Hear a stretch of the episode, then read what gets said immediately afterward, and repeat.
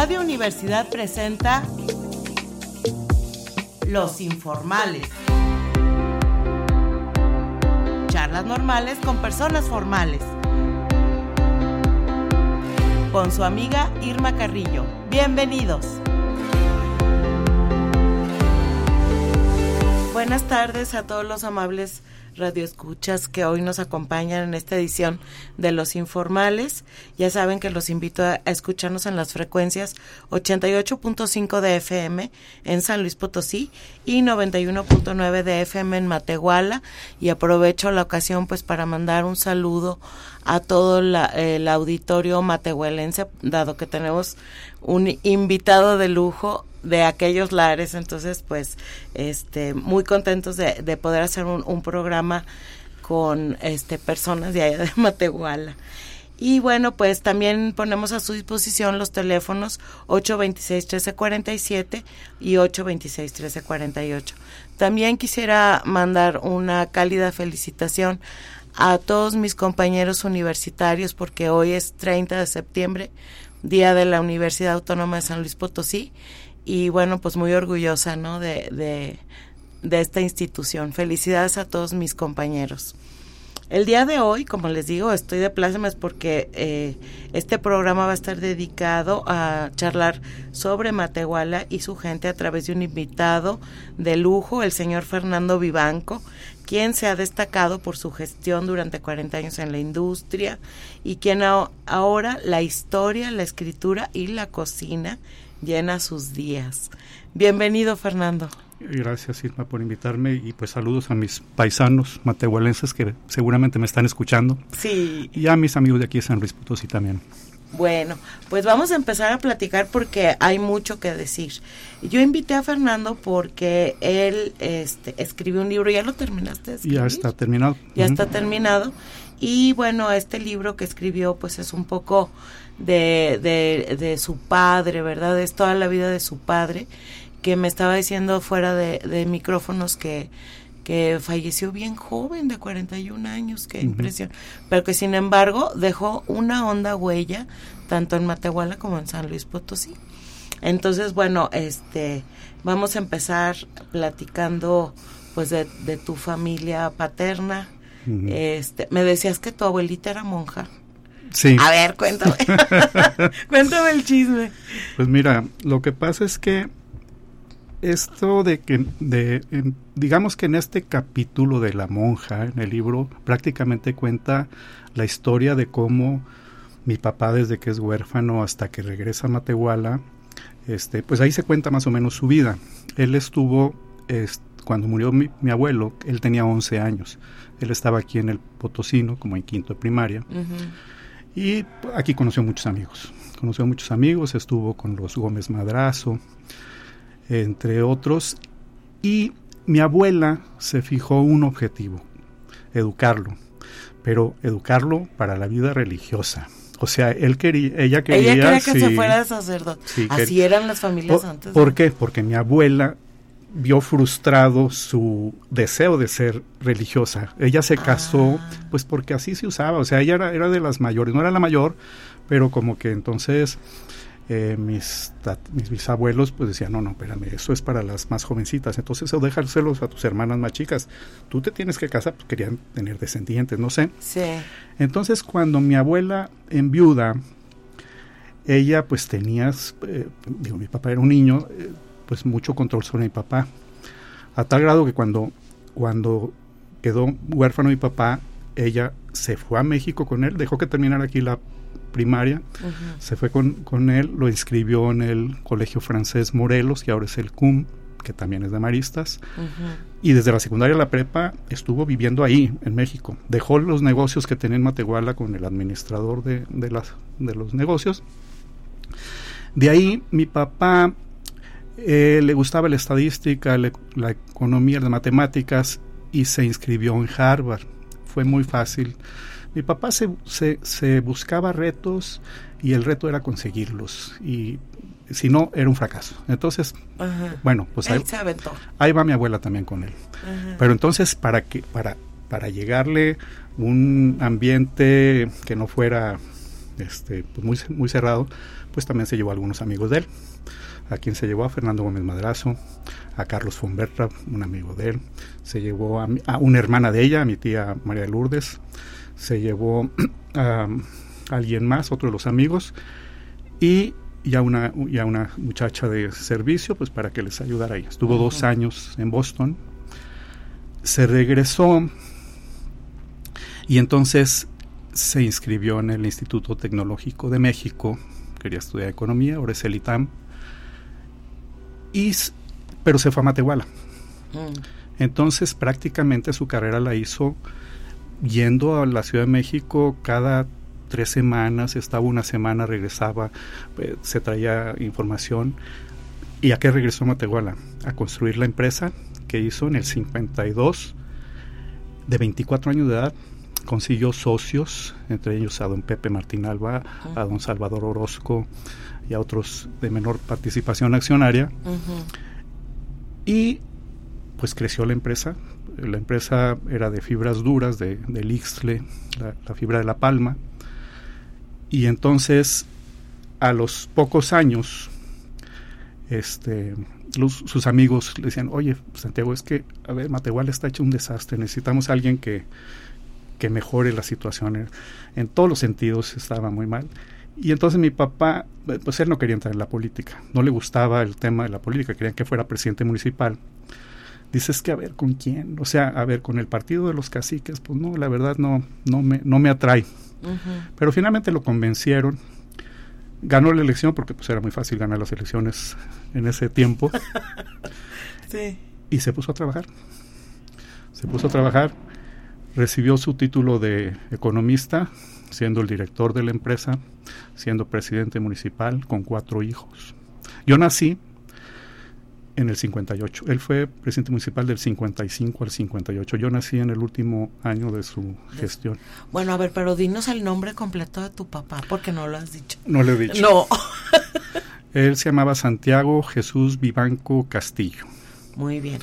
Ahora, mi abuela era monja. sí, o sea, todavía no acabamos Esa era la pregunta. O sea, porque tu papá se, se casó y ya cuando, cuando tu, bisabuela vio que, o no, tu abuela vio que, que ya habían caminado al hijo. Entonces, entonces sí, entonces, digamos, ya esperó, se casó, tuvo a mis dos hermanos mayores, y entonces ella, eh, ella, ella se fue monja, pero ella estaba inspirada en Conchita Cabrera, de Armida, era, era su, su, modelo. Su ideal. Su modelo. Y tenían muchas similitudes, digamos. Conchita Cabrera, pues tuvo no sé cuántos hijos. Sí. Mi, abuela nomás tuvo un hijo. Pero las dos tenían como esa devoción, ya sabes, por la Eucaristía y todo esto. Sí. Y entonces mi abuela, pues tenía mucho dinero o sea, el negocio de mi, que le dejó mi, mi, mi, abuelo a mi papá, no, era un, no, era un negocio de industria, eso, eso sí lo convirtió mi papá en una industria, o sea, puso telares y todo eso. Y entonces mi abuela, pues se, se, juntó ahí con un padre, Pablo María Guzmán, del Espíritu Santo, que él había fundado la congregación de las misioneras eucarísticas de la Santísima Trinidad. Y mi abuela quería entrar en esa congregación. Yo en mi libro pongo ahí que se me haría muy suspicaz pensar que por la generosa dote que dio mi abuela fue que consiguió. pero no, tienes duda, pero sí certeza. exactamente. Eh, y, y, y, estaba en muy precaria situación financiera el, el, la, convento. Eh, el, el, padre Pablo María Guzmán la quería convencer de que no, a ver, tu modelo es la madre Conchita, la señora Conchita, métete en movimientos seglares, haz, ese tipo de, labor, tú quieres servir. No, yo quiero la adoración del Señor. Yo, ella, ella quería ser monja, monja. Sí, o sea, y estar encerrada y enclaustrada. Entonces, finalmente, bueno, consiguió este, entrar, pero puso una condición. Yo voy a ser la economa del, del convento. pues. ¿Por qué? Porque dice, ok, puso una millonada como dote, pero yo quiero ver que se gaste en, lo, que, debe, ser, ¿no? Y así fue hasta que se, digo, se hizo mayor y entonces ya se fue de retiro. Este, convento estaba en la Ciudad de México, y había un convento en la ciudad de Puebla, a donde ella ya se fue de retiro, ya mayor, ya digamos, ya grande. Ahí pasó sus últimos años y nosotros la íbamos a visitar de chiquitos eh, decían abrían la puerta dicen están los nietecitos de la madre Vivanco Qué y era y era padrísimo porque la casa donde estaba el convento era la que fue la antigua casa de Maximino Ávila Camacho ah. que era un casón se llamaba un hombre así como Nautla algo así no me acuerdo el nombre porque lo tengo apuntado. Ajá y me acuerdo que nos recibían las monjitas, tenía como terrazas, estaba así como en una ladera de un, de un cerro y tenía como, como terrazas en desnivel y tenían pues ahí árboles frutales y tal. Y nos ponían una mesa por allá arriba y ahí nos servían la comida y que la limonada y con mi abuelita que ya estaba viejita. Y, sí. Así es. Y, y mi abuela pues este nos iba a visitar a Matehuala en Navidad, iba en vacaciones, tenía ciertas canonjías, digamos. Sí, claro, pues sí, ella, era la patrocinadora. Exacto. sí, cómo no. Y bueno, pues entonces eh, tu papá estudia economía y todo se titula y empieza el negocio ahí en Matehuala, ¿verdad? Sí, el negocio, mira, digamos, la industria de la fibra de la palma china, que es lo que se da en esta región, en cinco de los estados del norte de México. Es equivalente al, al Enequén de, Yucatán. Allá le llaman sisal, pero en esos tiempos, estoy hablando, eh, no, no, no cuando mi papá, sino cuando mi abuelo y mi bisabuelo y tal. Eh, el, el, tanto el sisal como eh, las fibras duras de, de aquí de, de, la región se exportaban tal cual, nomás se metían en pacas y se exportaban digamos que los yucatecos las mandaban a Europa para que allá hicieran todo el mecate, costales, todo eso. Y, y, aquí en esta región se mandaba más bien hacia Estados Unidos. Ah, ok. Pero no le daba ningún valor agregado. Oye, este, pero es, es esto de, de estar tallando sí. y sacando Sí. No, no, es un trabajo. Es mucho trabajo. Yo he visto en, en, el altiplano cómo lo hacen. Sí, y lo hacían pues sí, tallando a mano. Era, Eran, eran eh, trabajos muy pesados y que redituaban muy poco para, los, para los trabajadores. Sin embargo, bueno, fue una industria que, que floreció. ¿Qué hace mi papá? Eh, pues telares. Dice hay que darle valor agregado a los... Digo, no fue, la, no fue su idea, o sea, ya lo estaban haciendo. este Ya lo estaban haciendo eh, aquí y en, y en Saltillo y en otros lados pero, pero eso le da mucho valor a la, a la, a la fibra. O sea, porque entonces ya con telares pues empezaron a hacer arpillas para tema de la mm. de, la agricultura y todo eso. Sí, del empaque y todo eso. Entonces, eh, eh, pero entonces cuando llega mi papá, pues sí hay dinero, pero necesita pues un sustento y es donde empieza a invitar socios. Y ahí es donde la gente dice, como un muchacho de 24 años, que todavía ni siquiera ha terminado su carrera porque apenas la estaba... Tuvo la visión. La visión que ya, digo, ya traía a lo mejor la idea, pero este empieza a, a crear Oye, estaba casado? Sí, él se casó en el 51 y la empresa creo que empezó en el 52. O sea, estaba súper jovencito cuando se casó debe haber tenido sí, 23 años. Pero en ese tiempo pues era normal. Era normal. Digo, yo me casé a los 21 casi. Ay, qué bárbaro. sí, pues bien chiquitos que se casaban. ¿Tu mami cómo se llama? Marta Rosa de María y Campos González Ubieta. Ah, muy bien. Ay, qué, apellidos tan y, y no te digo cómo se llama mi abuelo. Bueno, sí te digo. Sí, dime. Jorge, el papá de ella. Sí. Déjame buscarlo aquí. No, no, qué barbaridad. Era, eran este apellidos. Ahora sí queda rancio abolengo. se llamaba, mi abuelo se llamaba Jorge Francisco de Paula del Sagrado Corazón de Jesús, José María Sotero de María y Campos, de María y Campos. Ay, Dios. ¿Se casaron dos primos o qué? Pero fíjate, llevaba tres veces el apellido de María y Campos porque sus papás eran primos y sus abuelos paternos eran primos también. Entonces, si juntáramos no, Le está haciendo la competencia a la virreina. Ándale. en el nombre de la virreina. Órale, no, pues no, no, hombre, wow, casi imperial, ¿verdad? Entonces, bueno, cuando estuvo, tú me dices a qué horas, este, sí, sí, no, tú no ¿A qué horas nos vamos? Tú dale, tú dale. Este, cuando él eh, empieza la, la, su gestión como alcalde en Matehuala, sí. pues había muchas carencias. Una de ellas era el, el, mercado arista. El mercado arista, pues el mercado principal de ahí de Matehuala. Y en ese tiempo, eh, bueno, es, se había incendiado en, a principios del siglo y ah. se ha incendiado varias veces. El mercado arista de allá de Matehuala. De Matehuala, que está pues junto a la catedral. Ajá.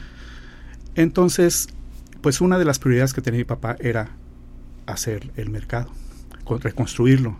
Pero en, en, ese tiempo no había nada de presupuesto, o sea, apenas había para pagarle a los policías y el, el alumbrado y cosas así, o sea, era... Estaba, era, era un poblado chiquito, ¿verdad? Sí, Todo mundo se pues conocía. Sí, y sí, así, sí. ¿verdad? Y entonces, ¿qué hace? Muy ingenioso, porque digo, no, no, no sé si haya sido idea de él, pero yo tengo un documento que es como un bono, como un bono que se expide para eh, se, le, se, le, dieron a los eh, a los futuros locatarios pues para empezar a agarrar de ahí lana para construir el mercado. Entonces ahí se junta con el tesorero que es don Alfonso Divildox y entre los dos pues digamos que hacen organizan el asunto. Sí pero dicen a ver si le pedimos eh, que el gobierno nos ponga tanto agarramos tanto las contribuciones municipales pedimos un préstamo pero pues el préstamo tenía que ser avalado por el gobierno del estado no querían y tal se aventaron y reconstruyeron el mercado. Ajá. Aquí el tema es que mi papá llevaba, bueno, una administración impecable, rendía cuentas, cada mes publicaba las arcas, la, la situación de las arcas. Lo, el debe y el haber. El debe y el haber. y la cuestión es que en la parte de los ingresos muchas veces eran aportaciones de particulares. Y, Y eran todo mu- de eran de él. Eran de la compañía textil de Matehuala Claro. O eran de textiles quién sabe qué, de Matehuala y este pues sí, para completar porque porque ahí en el libro este pues digamos construyo un diálogo porque Qué padre y qué bonito ser político así, ¿eh? sí, De eh, verdad.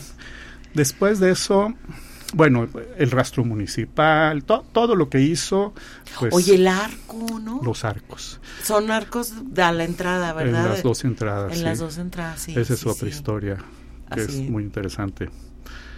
Pero pues te la empiezo a contar Sí. si quieres. Sí, sí, sí, cuéntame. Mira, cuando mi papá empezó su gestión, básicamente estuvo 56, 57, 58 completos. Ajá. Y la carretera 57, yo no sé si se llama 57 porque se terminó el 57 o es coincidencia, no lo sé. Pero eh, no iba a pasar por Matehuala. Ah, Originalmente iba a pasar por Matehuala, pero no iba a pasar por San Luis. ah, Estoy hablando de los 30 o no sé qué. sí. Pero Gonzalo Santos dijo, no, no, no, que pase por San Luis. Pues cada quien defendiendo lo suyo, ¿verdad? Sí, claro. Pues en el estira y la floja no, había un general Leandro Sánchez Salazar, que es de Matehuala, eh, pues el papá de, de Liceo Horacio Sánchez. Eh, no, a lo mejor estoy, estoy calculando mal y diciendo alguna O- o, in- ajá. imprecisión, pero Igual bueno, es este, el abuelito, no Sí, sí, sí. Ajá, ok. Digo, porque decirlo en vivo ya está más Ya está comprometedor. muy cañón. pero bueno, no, el- pero el- nos general Leandro Sánchez empezó a gestionar que la, que la carretera fuera por ahí. Sí. Duró años en esa gestión, todo. La siguió el ingeniero Manuel Moreno Torres. No sé si te suena. Él fue director de la Comisión Federal de Electricidad. Él es de Matehuala también. Él es papá de Ángeles Moreno, eh, que fue la presidenta del PRI. Ah, sí, ya, Sí, ya ubiqué. murió hace unos tres, cuatro años, no, no Sí. me acuerdo. Bueno, él era de Matehuala, él fue director de obras públicas en el Distrito Federal. Él siguió con esa gestión y finalmente convenció al, al, al presidente Ruiz Cortines de que sí pasara por Matehuala. Entonces le hicieron el favor, digamos, al, al- a San Luis y a Matehuala, pero ya aprovecharon la carretera que iba hacia el Ciudad Mante, Tamaulipas Mm, ujú. ¿Por qué se hizo? Pues porque por allá estaba un rancho que se llamaba Palomas, ¿verdad? Claro, sí. Entonces, pues ahí agarraron y... Porque la carretera para que fuera directa de México a Piedras Negras, pues no tendría que haber pasado por el entronque del Huizache. Ahí se, se tuvo que ir, no sé, por charcas. Sí, se, salieron así como una Sí, sacadita. lo cual pues nos benefició. Sí, bastante. Entonces, mi papá, en agradecimiento a ese gesto, bueno, eh, entonces el secretario de Obras Públicas, que era el arquitecto Carlos Lazo, Mm, este, pues él finalmente fue el que se Hizo hizo, todo. cargo de la esta, pero él murió en un accidente en el 55. Este, entonces mi papá le puso el nombre del, del, del, del arquitecto. Ah, construyó los arcos. ¿Por qué construyó los arcos? Pues porque era como, a ver, era la entrada, era la bienvenida era entrada la bienvenida a los al- visitantes. Ajá, claro. Pero a la vez era como el Un parteaguas del progreso, lo de antes y después, Ah, porque al llegar la 57, ya con la industria que estaba creciendo y todo, pues era como un símbolo, era como un icono que iba a ser de Matehuala. Y ahí sigue. Sí, y ahí sigue, sí. entonces se hace el bulevar, invita al gobernador a que vaya a ver la placa, pero el señor Gonzalo Santos, en su avanzada, manda una placa, dice se va a llamar Pedro Antonio de los Santos, como su papá. o su tío, no sé. O sí. Y entonces, pues ahí están en la develación. Yo ten- tengo aquí una foto de Gonzalo Santos, no el gobernador, Gonzalo Santos develando la placa. esta. Claro. Dicen ahí que mi papá y el, y el de Obras Públicas de ahí de Matehuala nomás, con, nomás cruzaron así una cómplice mirada. Él ya había sido gobernador Gonzalo Santos. sí, sí, muchos Sí, años pero yo sé que, Él que, siguió. que siguió tras bambalinas. ¿verdad? Y Sí. entonces, pues el ambigú, el, el canapé, eh, se, se fueron. Pongo ahí en mi libro, todavía no se, todavía estaba, todavía no se asentaba la polvadera que iba llegando, la- llevando el, al santo estado, Ajá. cuando ya habían tumbado con una barra la, la placa. La placa y puesto la otra, ¿no? y hasta la fecha hoy se llama Boulevard Carlos Lazo. Ay, mira, qué bonita historia y honor a quien honor merece, ¿no? Por supuesto. Y entonces, bueno, esa es la historia de los, de los arcos de Matehuala, la carretera 57. Pero, y bueno, viene después lo de la prepa. Pero la- el otro tema es que una historia no puede ser contada de un, person de un personaje si no está acompañada de la historia de otros personajes. Ah, sí, por supuesto, Por pues supuesto. claro, claro. Entonces, en mi libro, pues hay otros personajes. Y entre ellos uno que es muy importante, que es mi mamá. Ay, sí, claro. Sí, porque mi mamá, bueno, también tiene su historia. Este. Y ella, pues era una persona muy generosa, muy bondadosa. Y, y- y- y también, pues tenía, digamos, un patrimonio que había heredado sus abuelos. Y tenía muchos terrenos. Entonces, en la gestión de mi papá, sí. pues los terrenos del rastro municipal, Fueron donados donados, por tu mamá. los terrenos del, de la preparatoria, también. que para iglesias, que para parques, que para tal, todo era... Oye, no, pues entonces, digo, sí, sí, tenía una gran extensión de, Sí, de- claro. de tierra. O sea, si tú ves el, el mapa de Matehuala, en ese tiempo, pues el 20% del territorio era esos terrenos. Que eran terrenos, si quieres, en Greña, pero, pero eran terrenos. Pero bueno, y, y de alguna manera estaban ubicados en lugares Bueno, cuando los donó ya no eran tan en Greña, ya estaban... ya estaban más así. Ajá. Este, pero bueno, también hablan de la gran generosidad y ganas de sacar adelante el, el, el poblado, ¿no? Eso está padre. Sí, y la prepa, por ejemplo, la, la prepa, él tenía la idea, a ver, no había prepa. Entonces, o sea, los niños que querían seguir estudiando se tenían que venir hasta secundaria. ¿Y, y cuál es el problema? Cuando, si tú quieres progresar y no, no y, y dices, ok, yo quiero hacer una carrera universitaria, Claro. pero pues no tienen la prepa. Entonces, si tuvieras la prepa, ok, a ver cómo le haces si te vas a San Luis, te vas a. Saltillo, que está también cerca de Matehuala, o hasta Monterrey. Pero, pero nadie tiene la capacidad, o muy pocos, de mandar a sus hijos a estudiar desde la prepa, Sí. para porque pues eso cuesta. Claro. Entonces dice, mi papá dijo, pues tampoco voy a hacer una universidad, eh, sería muy ambicioso hacer eso, pero él siempre decía, un pueblo educado progresa, un pueblo, y como que traía esa, esa idea siempre en la cabeza. Sí. Y entonces, eh, pues se juntó con gente ahí, oiga, vamos a hacer tal, tal. Se vino a ver al, rector, que era el doctor Manuel Nava. Mm. Y, hombre, Santiago, pero es que no hay presupuesto. Este, mira que no sé, pero me parece muy buena tu idea, pero pues no hay lana. A ver, yo lo que quiero es darle formalidad a la preparatoria. Entonces había aquí la, la prepa 1, creo que era. sí. O sea, era a dos minutos, nos, eh, es este, incorporada a la Universidad Autónoma de San Luis Sí. Pero entonces dice, pues órale, va. Pero, pero, dice mi papá, ok, nomás hay que incorporarla, hay que darle formalidad, eh, cuestiones legales, todo, para que tenga forma, que sea válida. Y pues sí, te voy a decir cuál era el presupuesto mensual de la prepa. Eran 7 mil pesos. Mil pesos los ponía la universidad, mil de los siete mil. Cinco mil ponía una compañía que se llama Compañía Textil de Matehuala, que era la de mi ah, papá. Sí, claro. Y otros mil los ponían entre eh, la Casa Gómez Azcárate de Matehuala, Gobi, que era un negocio entre los Gómez y mi papá, se llamaba Gobi por Gómez Vivanco. Gómez Vivanco, sí. 250 pesos ponía este eh, no me acuerdo el nombre, y, cinco pesos un maestro, así. Les pagaban a los maestros ocho pesos la hora. Pero había maestros que se gastaban nomás en el taxi diez pesos. o sea, salían poniendo dos pesos, pero era la vocación que tenían. Y casi todos los maestros los consiguió mi papá, pues entre sus amigos. Claro. este, y los que eh, tenían que administrar eso, pues sí, tenían que pagar. Pero, pero ese era el presupuesto y esa era la forma como se... No, Fernando, qué vida. Pues vamos a seguir platicando de, esto en el, en el siguiente corte y pasamos a la sección de Interfolio. Interfolia, libros y páginas sueltas.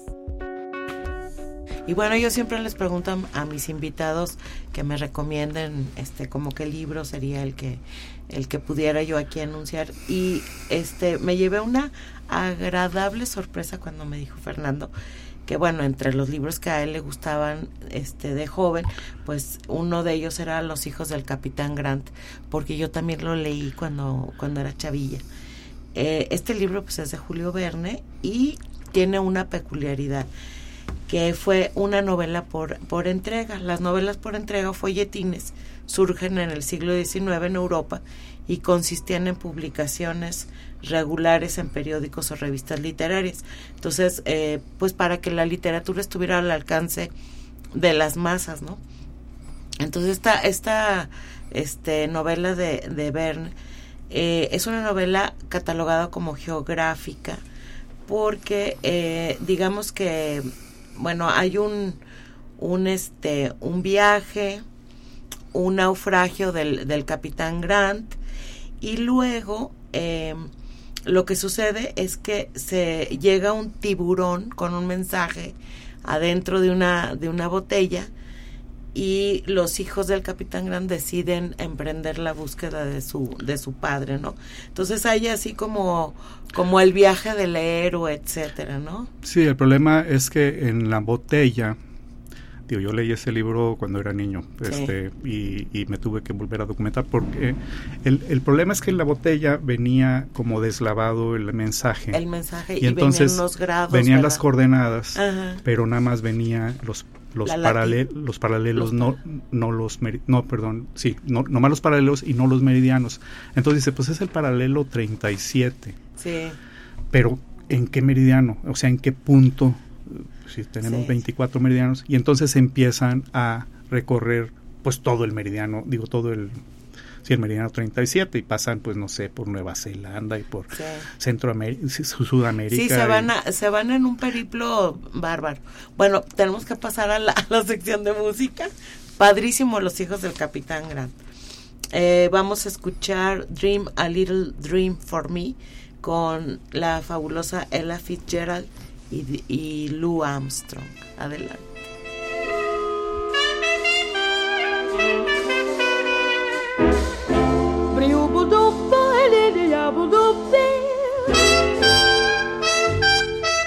Stars shining bright above you. Night breezes seem to whisper, I love you birds singing in the sycamore tree. Dream a little dream of me. Say nighty night and kiss me. Just hold me tight and tell me you miss me. While I'm alone and blue as can be, dream a little dream of me.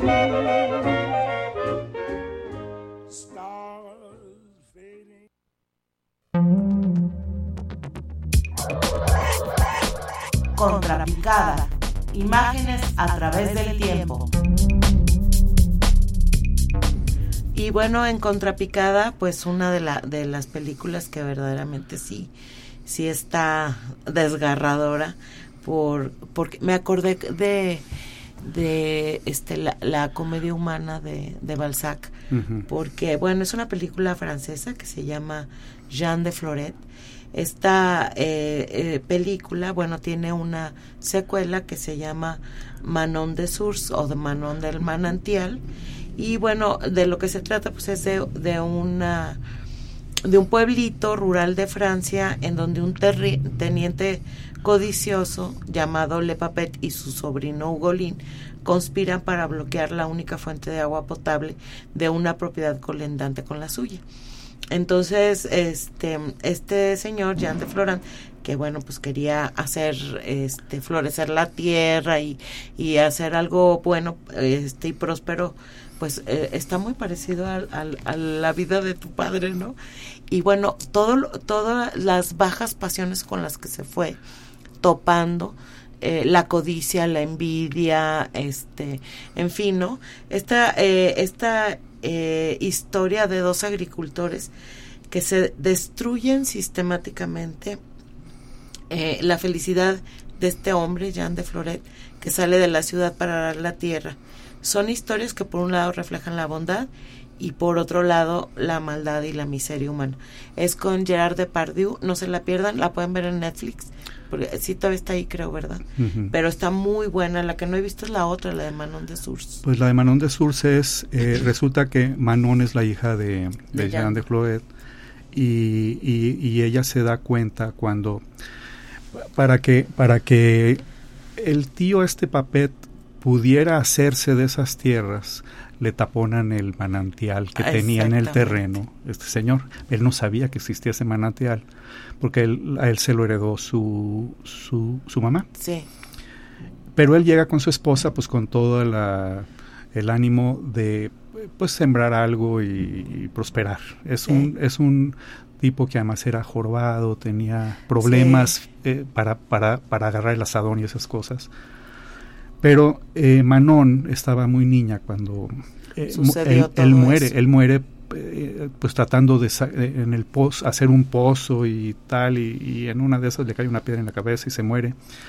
Y Manon, la hija, se da cuenta que, que estos habían tramado, el tío Ugolín y, y, Papet habían tramado hacer eso, pues para poder adquirir después las tierras a muy bajo precio. Eh, Manon regresa, se va y regresa y se hace como pastora y empieza a cuidar ahí pues ovejas y demás. Y Ugolín ya es un próspero comerciante en flores, que, porque pues él destapó el manantial y tal, y se enamora de Manon, pero Manon ya sabía cómo estaba todo el rollo, sí, y entonces él se quiere casar, pero ella se casa con un maestro que no era de ahí, y finalmente eh, resulta que el Jean de Floret era hijo del tío Papet.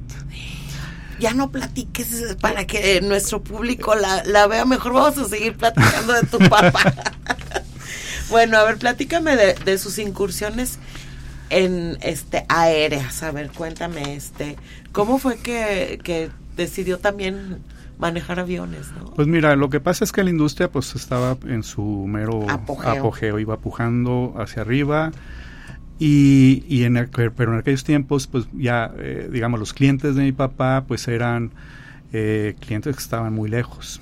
Eh, digamos, en Sinaloa, en Nayarit, en, Estados Unidos, en el sur de Texas y demás. Y entonces, pues para ir a esos lugares, irse en coche era una pesadilla porque las carteras estaban pésimas también. En autobús, pues igual. Irse en avión, pues eh, por si irse en avión se tenía que ir a Monterrey, o se tenía que ir a Guadalajara, o se tenía que ir a México, digamos líneas comerciales. Aquí en San Luis, pues había el aeropuerto, pero no, no, no había vuelos. No, hombre, estaba bien chiquito. Yo me acuerdo de niña, no, Y entonces dice, pues hay que comprar un avión y compraron un avión, la empresa. Se compraron un Pacer.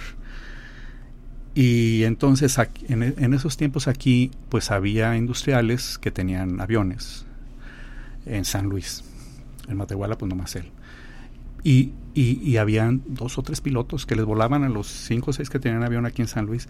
Entonces cuando mi papá quería volar, ahí andaba regateando a ver quién quería ir y tal. Y, y entonces sus viajes eran en función de la agenda de los pilotos, porque él no, eh, o sea, es que tengo viaje de tal fecha. No, eso no, es operativo. Entonces había un capitán, Guillermo Gilbert, que fue muy oh, famoso.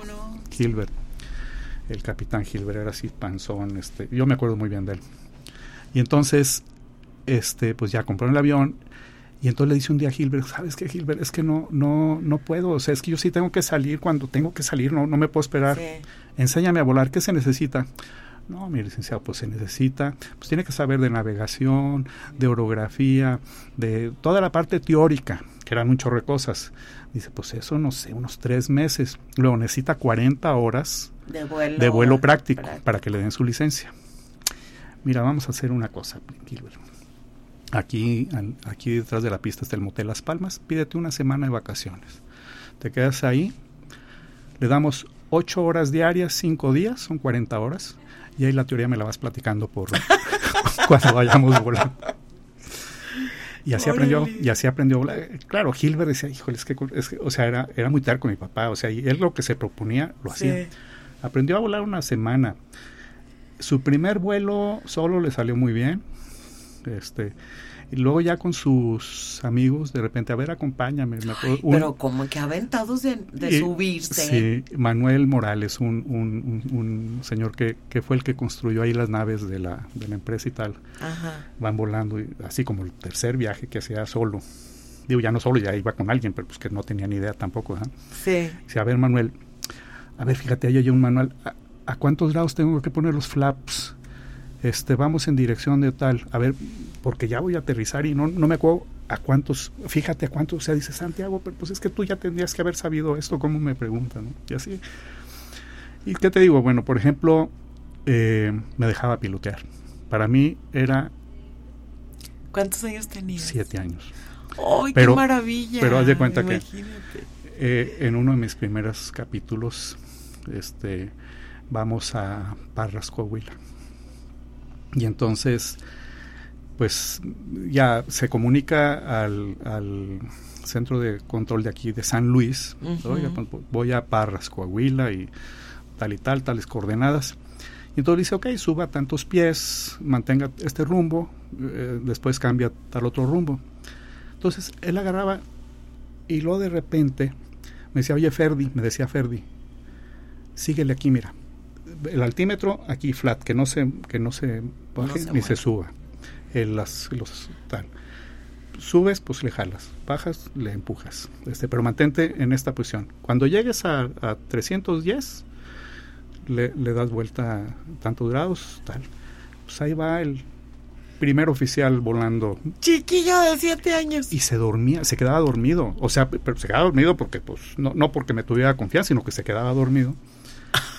Ay, no.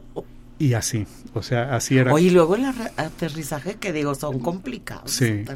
No, pues una vez en, vamos aterrizando y en la noche ya chispeando, así, porque el agua, sin instrumentos de navegación, ya oscuro, y entonces le prendían la pista con mecheros de petróleo para que se viera. Y de repente aterrizamos y una vaca enfrente del... Y súbete otra vez. Súbete otra vez y bueno, así era. Una vez iban él y mi mamá a, Estados Unidos y entonces también igual. Bajaron el Laredo para los temas de migración, no sé qué. Volvieron a despegar, van creo que a Waco, Texas o alguna cosa así. después de haberse comido un filetote ahí, pues le dio sueño. Entonces le decía a mi mamá, a ver, mi, mamá como que ella ya, ya, ya, le sabía, ay Santiago, ya sabes que a mí no me gusta esto, no. Y ahí va. De repente van volando sobre una base aérea de la, Fuerza Aérea. Invadieron espacio militar. Sí, y los bajaron. Y los bajaron, les pusieron una regañiza y tal. Sí, sí, sí. Otra vez, eh, bueno, un accidente que sí tuvo grave fue con el señor José Hernández Espinosa de Coronado. Eso fue en el 54, eh, en el 53, en diciembre 31 del 53. Había nacido Patricia, mi hermana, ya dije su edad, el, el 23, 23. Y entonces salen de aquí de San Luis y van al rancho Coronado, un domingo, creo que era domingo, y andan dando ahí la vuelta, pues viendo ahí. Sí, lo verde del camino. Sí, y entonces eh, deciden aterrizar porque de repente ese avión como que como que tiraba aceite. Entonces, pues vamos a ponerle un litro de aceite, ¿verdad? Y se bajan y había una barda en la pista, atravesada. Era el rancho de, de don, de don, José. de don, sí. Y pues se estrellaron. Eh, afortunadamente levantó un poco la avioneta, pegó con las ruedas, hizo voltereta de campana y se le rompieron las alas, eh, la gasolina. O sea, se echó el avión. Sí, pero además, este, pues en el hospital, o sea, fue, fue, mi papá no tanto, pero el señor José pues se rompió la pelvis y le tuvieron que poner placas de titanio y pues, lo, se lo llevaron a México y estuvo aquí en la de Infante un chorro de tiempo. mi papá también. Este aterrizajes hay uno muy divertido con un Chito de Infante, don Jesús de Infante. Iban mi papá y, y, Manuel Aguilera. mi papá fue secretario de, de, lo que es ahorita la Secretaría de Economía, aquí en San Luis. Se llamaba Secretaría de Promociones Industriales. Iban a México porque mi papá organizó la primera Feria Nacional Potosina. Y pues fueron a ver temas ahí, asuntos, y fueron a la Secretaría de Hacienda este, ahí se encontraron con el, no me acuerdo quién era el secretario, pero iban Manuel Aguilera y mi papá. De regreso ya arreglaron sus asuntos, se fueron a comer a la casa de los azulejos y ahí se encuentran a Don Chito. ¿Qué hubo, Don Chito? ¿Cómo está? Pues aquí, ya va para San Luis, sí, ya vamos, véngase con nosotros. Dice, ah, pues sí, nomás déjame ir a recoger mi maleta que tengo aquí en el hotel y nos vamos. ¿En qué vienen? Pues en el avión, en el tuyo. No, no, Santiago, ¿sabes qué? Yo no me trepo. no, muchas gracias. Oye, ya, ya, lo conocía. Ya había, tenido pues, el accidente. pues cuando menos, no, sí, sí, fácil. Sí, sí porque eso fue en 54 por ahí y, y, esto ya eran los 61, 60 por ahí. Mm. Entonces, eh, pues se vinieron. o sea, lo convencieron. No, hombre, se llama El costo hundido el, el, el capítulo porque le dice, es que yo ya tengo mi boleto, ya lo pagué pues bueno, pues, pues se da cuenta que, se le perdió, o sea, de todos venga, vamos a llegar y temprano, pues por las inmediaciones de Querétaro, que se le apaga el motor, y pues no, por, más que le lo quiso echar a andar, no pudo, y entonces le decía a Chito, a don Chito, oiga, fíjese a ver si hay un campito ahí donde podamos aterrizar. ¿Cómo que? Sí, pues es que, ¿para dónde va el viento? Pues, ¿cómo? Pues yo quiero saber para dónde va el viento, dice es que necesito aterrizar en contra del viento. Sí, para frenar el avión. Y para, sí, para que tenga sustentación. Ajá, claro. Entonces, como que agarra abuelito y luego se frena. Total, aterrizaron en una milpa de ahí de barbechada ahí de quién sabe qué. En medio de la nada. Sí, ah, para esto ya mi papá se había comunicado a la torre de Querétaro y que tenía problemas y que Mayday, Mayday y todo eso. Y aterrizan, se les clava la, la avioneta de pico, no le pasó nada y se le dobló la hélice, pero este ya entonces ya mi papá se comunica a la torre, dice, ya, este, aterrizamos en un campo de calabacitas. Y dice, y se bajaron así todos asustados. Dice, yo no veo calabacitas aquí, Santiago. ¡Qué barbaridad! y, hasta que los fueron a recoger ahí, Había, lo sacaron con un tractor. Ahí este les ayudó el dueño ahí del, rancho. Ah. Ya después fue Gilbert, el capitán Gilbert y se llevó una hélice, este, un magneto, cosas así que Para y era buen mecánico también Hilbert, entonces ya pues eh, en un caminito de tierra, porque también las avionetas esas en muy poco distancia podían despegar. Sí, pues sí. Wow, no, bueno. Oye, a ver, y platícame eso de la feria. Este, él, él este, se vino acá a San Luis porque le ofrecieron ese cargo en la secretaría. eh, sí, en ese tiempo, a ver, estaba Manuel Álvarez, después llegó este Francisco González, no, ¿cómo se llamaba este? Eh, No, a mí no me preguntes de los 50 porque no, no me las de los sesen- casi 60.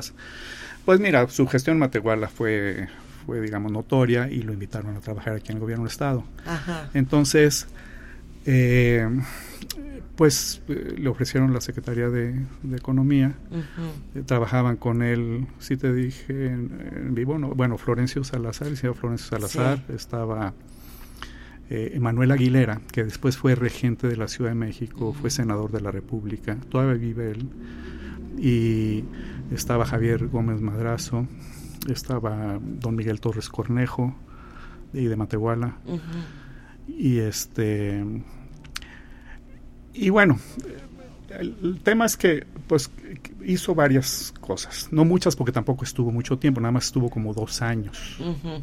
Estuvo dos años. Pues las ferias la, la primera y la segunda nacionales porque las otras eran regionales y, y, bueno la gente que conoció a mi papá y dice es que es la mejor feria que hemos tenido en San Luis ¿En dónde se ponía la feria? eh? En bueno en- en ahí donde en, donde está el estadio mm, 20 de el noviembre. 20 de noviembre y también en donde estaba el antiguo estadio de fútbol eh, por los bomberos. Ah, sí. Sí. sí. Sí, me acuerdo. A mí me tocó llegar Y ahí. pues hubo muchos eventos culturales, tal. Le costó dinero a mi papá porque el, el- el gobernador le tenía, dije, sí, ahora le tienes la cancha libre para hacer lo que quieras, Ajá. pero tienes tal presupuesto. Entonces mi papá, pues yo creo que a lo mejor por ego o por lo que tú quieras, pero él no se iba a quedar sin que fuera algo bueno. Una gran. Entonces, feria. pues que faltaba aquí, pues se le ponía su lana. Me cuenta en su libro Alberto Celorio de, de Matehuala, escribió unos libros allá, Ajá. y habla mucho sobre mi papá. Dice que un día lo acompañó, siendo secretario, al gobernador y a mi papá, Francisco Martínez de, la Vega, se llamaba el, el gobernador, a un ah, municipio por ahí del altiplano. Ya iba mi papá con él. Entonces el presidente municipal pues le pide al gobernador, oigan, estamos alumbrado aquí, no sé cuánto. Pues ¿qué presupuesto tiene? Pues 30 mil pesos. Dice, bueno, este, el, el gobierno se pone 10 mil. Y, y ustedes 10 mil. ¿Y tú, Santiago, cuánto pones? No, pues 10 mil. Entonces dice, pues los 10 mil del gobernador salieron de la tesorería del Estado. Sí, Los claro. 10 mil del municipio, pues salió el municipio. Y los 10 mil, pues los tuvo que poner mi papá. Claro. Así. Entonces, él regresa a Matehuala, pues, mermado de, de, Sí, de, de, de las gestiones, sí. Sí, pues sí. Y entonces ahí, pues, tiene problemas de, de flujo y las empresas, este, pues él, él había, digamos, se había financiado un poco con eso. Había descuidado también las empresas. Claro, por- por andar en, en Pero entonces eh, ahí como que como que en ese tiempo también ya estaba eh, digamos declinando declinando la industria de las fibras duras porque ya las estaban sustituyendo otros tipos de materiales. Entonces don Pepe Martín Alba consiguió unos socios en Estados Unidos, en San Luis, Missouri, y se construyó lo que iba a ser la planta número 2 de Citemsa se convirtió en Bemis Craftil. Y es este sí, me acuerdo de eso. esa empresa pues era también de don Pepe y de mi papá Sí. y cambió totalmente de el, el uso seguía siendo el mismo era para arpillas agrícolas y todo pero ya era a base de papel torcido eso Mm. hizo que levantara un poco otra vez el, sí. Fernando, eh, todo esto que me platicas es bien interesante porque eh, en un momento dado, bueno, pues el personaje central de tu libro, que se llama... se llama Olor a tiempos pasados, Olor a tiempos pasados. Santiago J. Ibanco un muestrario de su vida su obra y otras locuras Porque sí, como que de repente, Sí. ¿verdad? O sea, sí fue hay un muchas, bien hay muchas anécdotas que, que no me daban, digamos, para escribir capítulos completos, pero sí tengo un capítulo que se llama Anécdotas Sueltas. Ah, eso está padre. Y eso está padre, porque te voy a contar una así rápidamente. estando ahí con sus amigos, los del CASIS, se llamaba Club de Apretados, Super Sabios y Similares. Eran, cosas Ay, qué de... y entonces apuestan a que dice que, se, que se apuesta cuando estás en un pues puras tonterías o sea sí claro sí, entonces a que no te vas de, de, aquí al arco de reversa Dice, no, a ver, ponme la más difícil. Bueno, del entronque Huizache a Matehuala, de reversa. Ay, joles. ¿Quién crees que aceptó? Tu papá, sí, por supuesto. Y se fue de Mate, del entronque a Matehuala de reversa. Oye, no, sí se les... O tiene un tornillo medio... Y luego, y luego es que, bueno, una de las cosas que, que, digo aquí, es difícil, o fue difícil para mí, escribir sobre mi papá. O sea, yo tenía 11 años cuando murió él. Sí. ¿Lo conocí cuánto tiempo? cinco años, así de que... Sí, o sea, de que tenías conciencia. Uso de razón, exacto. Uso de razón, exacto. Entonces, este, pues, eh, ya se me fue la onda lo que digo así, este, lo conocí poco.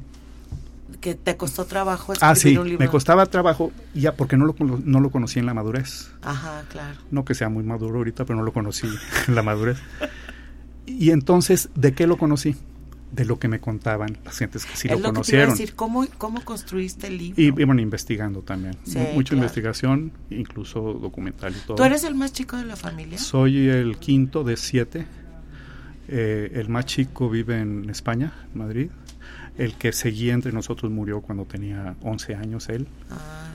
Y tus hermanos más grandes, me imagino que también te han de ver dado algunas referencias. Sí, claro. Y, además son, digo, no mucho más grandes que, yo, pero ellos están seguiditos. Es Rosa Marta, Santiago, Patricia y Eduardo se llevan menos de un año entre ellos, mm. entre cada uno de ellos. Y después ya sigo yo como con tres años y medio. Pero entonces me, yo, yo, yo digo que es para mí difícil porque muchos, por prudencia, dicen, no, es que ya ves que tu papá era medio medio atrevido. Y otros que sin ninguna corta pieza me dice, no, pues es que ya ves que tu papá estaba completamente loco. Oye, ha de haber sido un tipazo súper simpático y era un, ¿no? Era un tipazo, o sea, fuera de serie, fuera de serie. Yo, eh, una de las partes en las que escribo este libro es, se lo dedico a mis hijos. Y digo, y a, y a la gente de Matehuala, porque yo me acuerdo cuando iba a Matehuala recién casado, tendría unos 10 años de casado. Mm. Iba al mercado y veía a las gentes del, de los puestos y veían a mis niños y decían, estos son los nietos de Santiago Ibanco. Y ahora voy a Matehuala y nadie sabe quién es Santiago Ibanco. Hay una calle que lleva su nombre, la Plaza de Toros lleva su nombre. Sí. Pero, pero entonces yo digo, a ver, este es el legado de un hombre que no merece ser olvidado. Exactamente. Porque acaban teniendo nombre de calle y nadie sabe, por, qué. Y, entonces digo, es para que mis hijos sepan quién fue su abuelo. Lo saben por lo que han oído de él, de otras gentes, de lo que han oído de mí, de mis hermanos. Pero yo quiero dejarles algo. De hecho, pues me han dicho, oye, me han hablado de Monterrey, oye, publicamos tu libro, este, aquí en San Luis lo publicamos. Pues mi interés nunca fue publicar un libro impreso, aunque sí me gustaría hacerlo. Bueno, pues, pues este, híjole, ya se nos acabó el tiempo, Fernando. Pero bueno, esperen el libro más o menos como en unos tres meses me comentaste. Sí. Y, y este, y bueno, pues este, espero yo poderlo anunciar aquí. Ya está el libro de Fernando Vivanco. Para que vean todas las aventuras. Este, las patoaventuras de, Santiago Vivanco. de Santiago Vivanco. Que, que bueno, pues sí, este, eh, nos damos cuenta de que, de que fue un un personajazo y que, y que pues sobre todo a la gente de Matehuala que nos está escuchando, creo que es importante siempre saber de dónde venimos y quién construyó. Tengo 20 segundos. A ver. vale. Pues. No, nada más quiero decirte que hay personajes de Matehuala muy importantes. Sí. Don Pepe Martín Alba, por ejemplo, los, los Gómez Madrazo, los González Ramírez. Eh, de Matehuala, pues, los, los Medellín Varela, que son de, de, de lo de las sevillanas y demás y muchos otros que no quiero, eh, quisiera decir, pero quiero hacer referencia a una mujer que hizo por Matehuala que el altiplano se abriera a la cultura. Mm. Una mujer que durante 21 años dirigió el Festival del Desierto, Rocío Torres Calzada, y es un homenaje que le hago Ah, sí, muy, hace, muy hace, hace, poquito falleció. No, pues dedicado el programa a ella. Sí. Este, bien, pues les, le agradecemos a Fernando eh, que haya estado con nosotros. Acuérdense de buscar nuestro podcast en Spotify, búsquenos como Los Informales. Y le agradezco la atención a Anabelita que le hice venir. y este, en día feriado de universitario y los invitamos a seguirnos escuchando el próximo viernes a las 6 de la tarde. Gracias y bonito fin de semana. Radio Universidad presentó Los Informales. Charlas normales con personas formales. Con su amiga Irma Carrillo. Hasta la próxima.